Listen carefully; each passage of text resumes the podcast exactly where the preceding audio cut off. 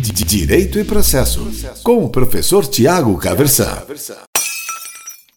Hoje eu quero conversar contigo sobre a noção de bilateralidade do direito. O que é que a gente quer dizer quando a gente fala que o direito é um ordenamento bilateral? E aí a gente precisa fazer um brevíssimo esclarecimento prévio, no sentido de que aqui nós estamos falando do direito enquanto objeto de estudo. Porque é sempre interessante a gente lembrar que na nossa área mesmo, né, na área jurídica, a gente tem pelo menos aí três sentidos diferentes para a palavra direito. Você tem direito enquanto ciência, né, o curso de direito. Né, você tem o direito enquanto objeto de estudo, o ordenamento jurídico. E você tem o direito enquanto prerrogativa outorgada a alguém por esse ordenamento jurídico, aquela noção de direito subjetivo, tá certo? E o objeto da, da nossa análise, da nossa reflexão aqui hoje é o direito enquanto objeto de estudo, o direito enquanto ordenamento que regula a conduta das pessoas em uma determinada sociedade. O que significa dizer que é uma característica definitória desse ordenamento do direito enquanto esse conjunto de normas de, diferentes espécies até é, que regula a vida das pessoas, o que significa dizer que esse ordenamento tem um caráter bilateral? Significa dizer que o direito é um ordenamento que se encontra estruturado, se encontra estruturado de uma maneira tal por meio de que ele outorga essas prerrogativas que a gente disse, ele confere determinados direitos subjetivos e ao fazer isso ele inevitavelmente, inescapavelmente impõe deveres jurídicos correspondentes. De maneira que a cada direito subjetivo outorgado pelo ordenamento jurídico, é inevitável que corresponda um determinado dever jurídico de uma outra pessoa ou então da coletividade.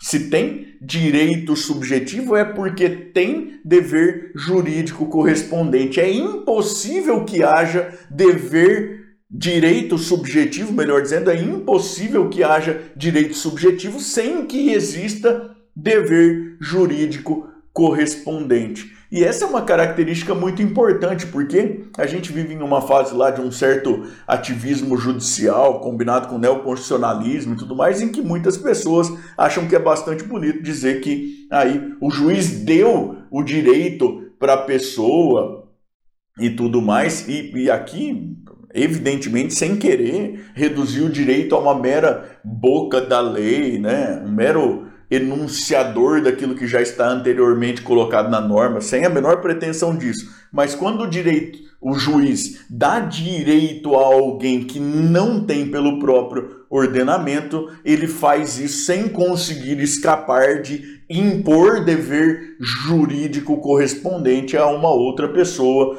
a uma coletividade, sem que isso exista lá de maneira muito clara. Não custa a gente lembrar do artigo 5 inciso 2 da Constituição Federal, garantia fundamental, cláusula pétrea, né? segundo o qual ninguém será obrigado a fazer ou deixar de fazer o que quer que seja, senão em virtude de lei. Né? O juiz, ao reconhecer direito subjetivo a alguém, direito subjetivo de alguém, ele, ele reconhece de maneira inevitável, por conta da bilateralidade do direito, a, a existência de um dever jurídico correspondente aí de uma outra pessoa ou da coletividade, pelo que me parece, pelo menos, se esse dever jurídico de fazer, de não fazer, de entregar, de pagar, se esse dever não encontra fundamento na lei, a gente tem aí, em princípio, pelo menos,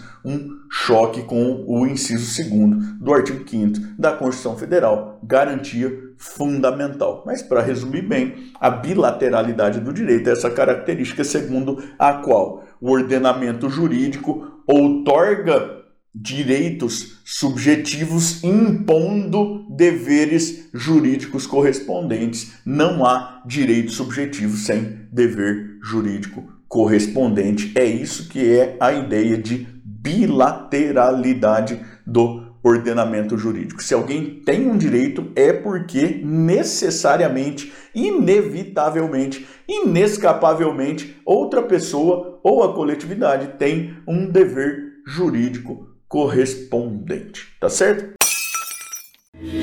Direito e processo, com o professor Tiago Caversan.